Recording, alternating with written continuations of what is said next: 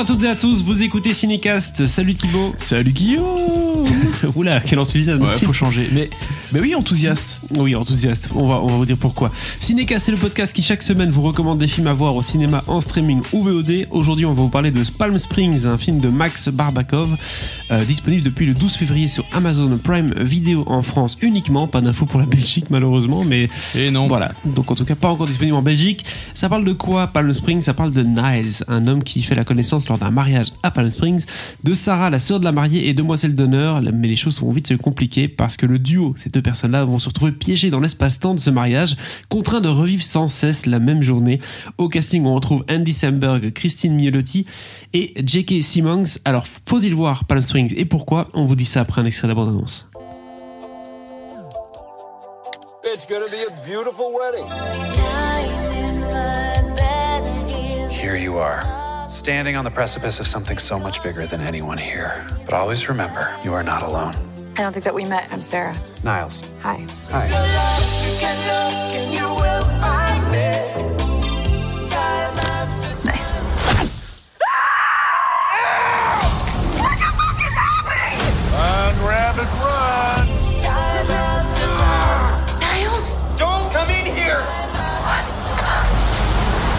Alors Thibaut, on a tous les deux vu le film. Est-ce qu'on recommande de le voir Oui ou non? Bah écoute, je vais d'abord te poser une question. Est-ce que tu t'imagines revivre ton mariage en boucle comme ça? Honnêtement Ouais. C'était une bonne soirée, hein J'ai bien aimé ce jour-là. on s'est bien amusé. J'ai plutôt bien aimé ce jour-là. J'ai Ouais. pas vécu trop dans le stress, sous la tension. Ça s'est bien passé. Donc euh, oui, pas de problème. Ça s'est bien passé, donc je suis content. On a bien mangé, bien bu. Enfin moi pas tellement, mais voilà. Donc c'était. Ouais, j'ai- non, moi j'ai rien bouffé. Bref, on va pas. euh, Moi voilà. j'ai bien bu. Je sais, les invités sont plus amusés que les mariés, mais ça c'est la vie. Euh, en tout cas, voilà, c'était euh, non, c'était bien. Donc oui, je pense que oui. Maintenant, je peux comprendre pourquoi ça peut poser problème, hein, Oui. n'est-ce pas? Et c'est de ce dont ce film parle en grande partie. Oui, mais après, le, le film ici il se déroule. Enfin, les, les personnages principaux du film ne sont pas les mariés. Non, pas du tout. Il s'agit de est une bonne idée. du personnage de Niles, qui est le petit ami de l'organisatrice du mariage, euh, de la wedding planner, comme on dit, euh, qui revit lui tout le temps la même journée, ça c'est important, mais la, la Sarah en question ne revit pas toujours la même journée. Elle, participe au mariage, mais lui va l'entraîner en fait dans son, dans son calvaire, si je puis dire. Et elle va du coup, elle aussi, se réveiller tous les jours dans ce mariage et elle va lui demander euh, qu'est-ce qu'on fout ici, etc. etc. Donc c'est un peu ça la, la découverte du time loop par Sarah. Mais Ouais. c'est la routine pour, pour Niles qui lui euh, boit des bières dans la piscine tous les jours. Quoi. hein. Oui, ça fait un moment qu'il a découvert, qu'il a compris euh, ce qui lui arrivait, en tout cas une partie de ce qui lui arrivait. Et, et donc oui, on va découvrir euh, comment elle va comprendre euh, tout ça, mais euh, il faut quand même rappeler que elle n'est pas complètement dans la time loop. Non. Parce que à chaque fois, ils doivent se réexpliquer un petit peu les choses, quoi. Exactement. Donc c'est un peu, c'est un peu, et on commence par ça d'ailleurs, vous l'avez compris euh, par notre description, c'est une histoire, qui, un concept qui, qui est connu, hein, euh, Groundhog Day, enfin un jour sans fin, etc. de la marmotte Exactement. Donc c'est, c'est connu ce genre de concept-là. Et on va parler d'ailleurs d'un film prochainement qui, D'ailleurs, écoutez le podcast de demain. Oui, vous allez voir, c'est drôle.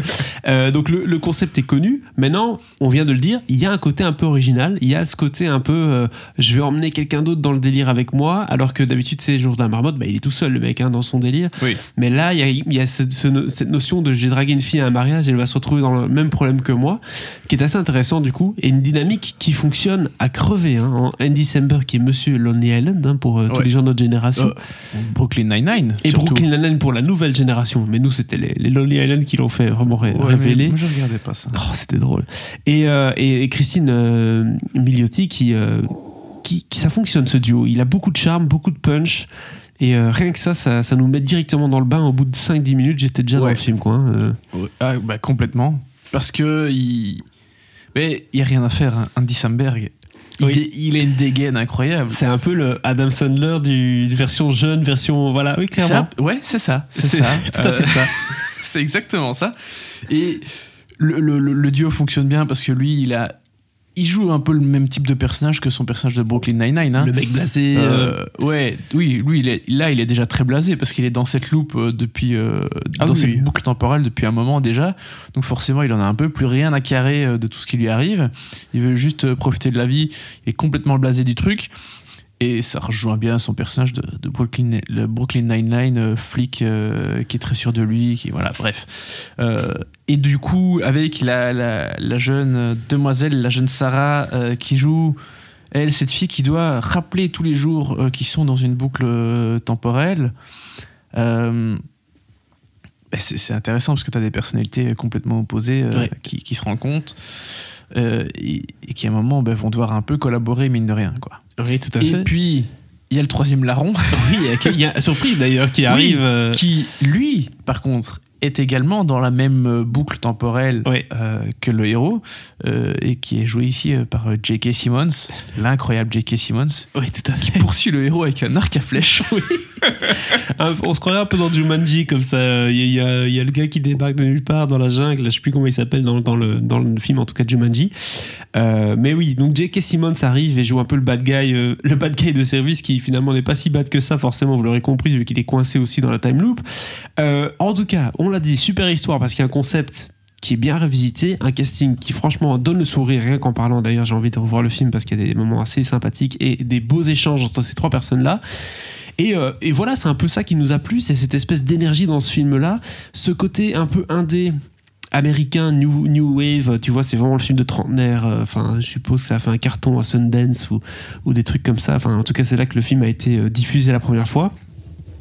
On a un humour qui est tout à fait moderne, euh, où il y a des références euh, à la pop culture actuelle, il y a, il y a les, les- les problèmes de couple, les problèmes de jeunes mariés, les, les petits adultères à gauche à droite, les soirées qui terminent mal, enfin bref, il y a tout ça dans le film. Donc il y a ce côté un peu, euh, j'ai envie de dire presque American Pie-esque, mais Oui. euh, oui, mais mélangé à un côté un peu plus entraînant, aventure presque qui euh, ne résume pas ce film à la simple blague, euh, tu sais, la blague euh, à répétition un peu chiante au bout de 20 minutes, quoi. C'est Ouais. c'est- c'est pas le cas ici. Ça bouge, ça avance. Mais le gros problème, euh, enfin le, le gros défi plutôt devrais-je dire, auquel font face les films de boucle temporelle, c'est d'arriver à, à ne pas se répéter de trop, voire Oui. idéalement pas du tout. Mais t'es obligé d'avoir des répétitions parce que c'est- le film. Oui. Donc il y a, y a déjà des choses qui vont se répéter un petit peu tous les jours. euh, et donc forcément toutes les 5, 10, 15 minutes en fonction de- du temps qu'une journée euh, dure dans le film. Mais donc forcément, il faut trouver des choses pour rendre... euh, bah déjà, l'histoire doit évoluer. Donc forcément, les personnages doivent faire des recherches pour essayer de sortir de cette boucle ou se résigner à rester dans cette boucle, etc. Ou explorer la boucle, hein. par exemple, ils peuvent Oui. prendre une voiture et partir très loin s'ils veulent. C'est ça. Euh, ou prendre un avion et aller à l'autre bout du monde. Oui. Ce genre de choses. Ils peuvent réfléchir à, à- à tous les cas de figure possibles et, et imaginables. Donc c'est ça le, le- le- le vrai challenge du film, c'est réussir à, à faire quelque chose de, de, changeant quand même, hein, d'un peu frais aussi. Et bah, Palm, Palm Springs y arrive complètement. Tout à fait. Et ce qu'ils utilisent notamment comme narration, l'avantage c'est qu'il y a trois personnes qui sont en time loop. Du coup, on peut changer de perspective. Exactement. Et ça, c'est intéressant parce qu'on n'est pas tout le temps sur Andy Samberg. Parfois, on va vivre une journée dans la peau de Sarah et puis à un moment donné, même une journée dans la peau de J.K. Simmons. Donc ça, c'est c'est intéressant. Ça ramène de la fraîcheur. Puis le film d'ailleurs est bien taillé, hein, une heure et demie environ. Donc c'est vraiment boum boum boum, on avance. Et il n'y a pas des grandes vannes. Il n'y a pas de, de moments où j'ai fait oh mon dieu, c'est hilarant. Non. Mais euh, j'ai souvent eu le sourire en regardant ce film. Et Mais c'est une énergie générale. voilà, tout à fait. C'est ça, c'est c'est un vrai feel good. Tout simplement. C'est un vrai feel good avec un petit côté aussi feel bad parfois parce que tu, tu vois des choses ou bien les personnages vivent des choses aussi, des, des questionnements internes. Enfin bref, bah oui, dans ce genre de film-là, il y a toujours un peu de ça. Euh, donc voilà, franchement, euh, j'ai adoré Palm Springs. J'ai euh, trouvé ça super. Donc euh, vous l'avez compris, hein, si je résume un peu notre, topo ici, une bonne histoire, un concept qui à la base est éculé mais qui est bien revisité ici, un casting qui fonctionne, Andy Samberg, Christine Miolotti et J.K. Simmons, rien que ça, et une énergie euh, très good vibe, très Palm Springs du coup, pour le coup. Alors si on doit noter une note sur 5, c'est combien qu'on lui donne? On peut lui donner 4 étoiles, non? 4 étoiles, 4 palmiers. Pour Palm Springs, tout à fait. Oui, on le dit. On vous dit- oui, c'est ça, exactement. Voilà du coup qui conclut cet épisode consacré à Palm Springs, disponible dès le 12 février sur Amazon Prime Video en France. C'est à regarder. N'hésitez pas à partager votre avis sur ce film dans les commentaires et si c'est pas déjà fait, à vous abonner au podcast sur la plateforme de votre choix. À très vite pour de nouvelles recommandations.